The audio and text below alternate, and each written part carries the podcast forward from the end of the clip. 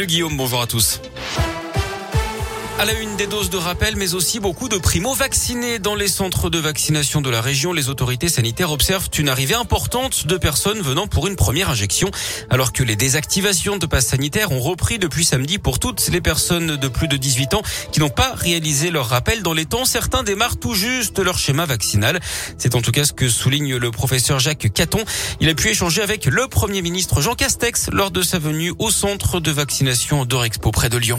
Je suis assez surpris. D'abord, on essaye de ne pas les choquer. On va pas les agresser quand ils arrivent en leur disant pourquoi vous arrivez maintenant. Surtout, c'est la peur qui domine souvent.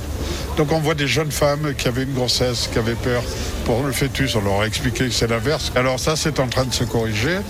Et euh, c'est des gens qui avaient peur, qui étaient inquiets et qui maintenant, vu la propagation, plus la propagation du virus, les amènent à se faire vacciner aujourd'hui, euh, à venir pour la première fois. Et d'après l'Agence régionale de santé, ce phénomène se retrouve dans l'ensemble des centres de vaccination d'Auvergne-Rhône-Alpes. La gare de Lyon-Pardieu évacuée hier en début de soirée à cause d'un colis suspect. Une équipe de déminage a été appelée sur place vers 20 euh, vers 19h. L'intervention aura duré 45 minutes avec forcément un impact hein, sur le trafic ferroviaire. Il s'agissait finalement d'une valise oubliée.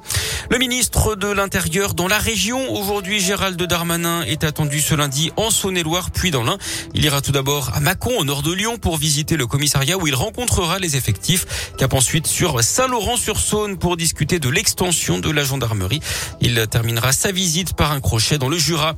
Un appel à témoins lancé par la police après l'accident mortel sur la 42 vendredi midi. Il avait eu lieu à Miribel à la frontière entre le Rhône et l'Ain. Collision en chaîne entre cinq voitures et deux poids lourds. Un homme de 48 ans avait perdu la vie. Trois autres personnes avaient été blessées dans le choc. Si vous avez des infos, vous pouvez contacter la CRS autoroutière au 04 72 47 20 60. La 42 d'ailleurs avait été fermée pendant 4 heures dans le sens Lyon-Genève le temps de l'intervention des secours. En bref, aussi cet incendie samedi soir dans un bureau de tabac de Givors au sud de Lyon. Le feu a pris vers 23 heures dans ce commerce de la rue Victor Hugo. Il s'agirait d'un problème électrique d'après le progrès. Une partie du stock a été détruite par les flammes, l'autre par les lances à eau des pompiers. La fermeture, elle, pourrait durer plusieurs mois. Du sport du foot, l'OL a renoué avec la victoire en championnat à 3-1-0 hier. Moussa Dembélé a marqué sur penalty en première période. Au classement, Lyon est 11e en basket. L'Asvel se relance en championnat. Les Villeurbanais ont arraché une victoire précieuse au Mans 81-80 à la toute dernière seconde. L'Asvel qui revient à la quatrième place d'un classement rendu très ouvert par les défaites de Boulogne-le-Valois, de Monaco et de Bourg-en-Bresse. Et puis en tennis, le début de l'Open d'Australie sans Djokovic, on le rappelle, renvoyé chez lui car non vacciné.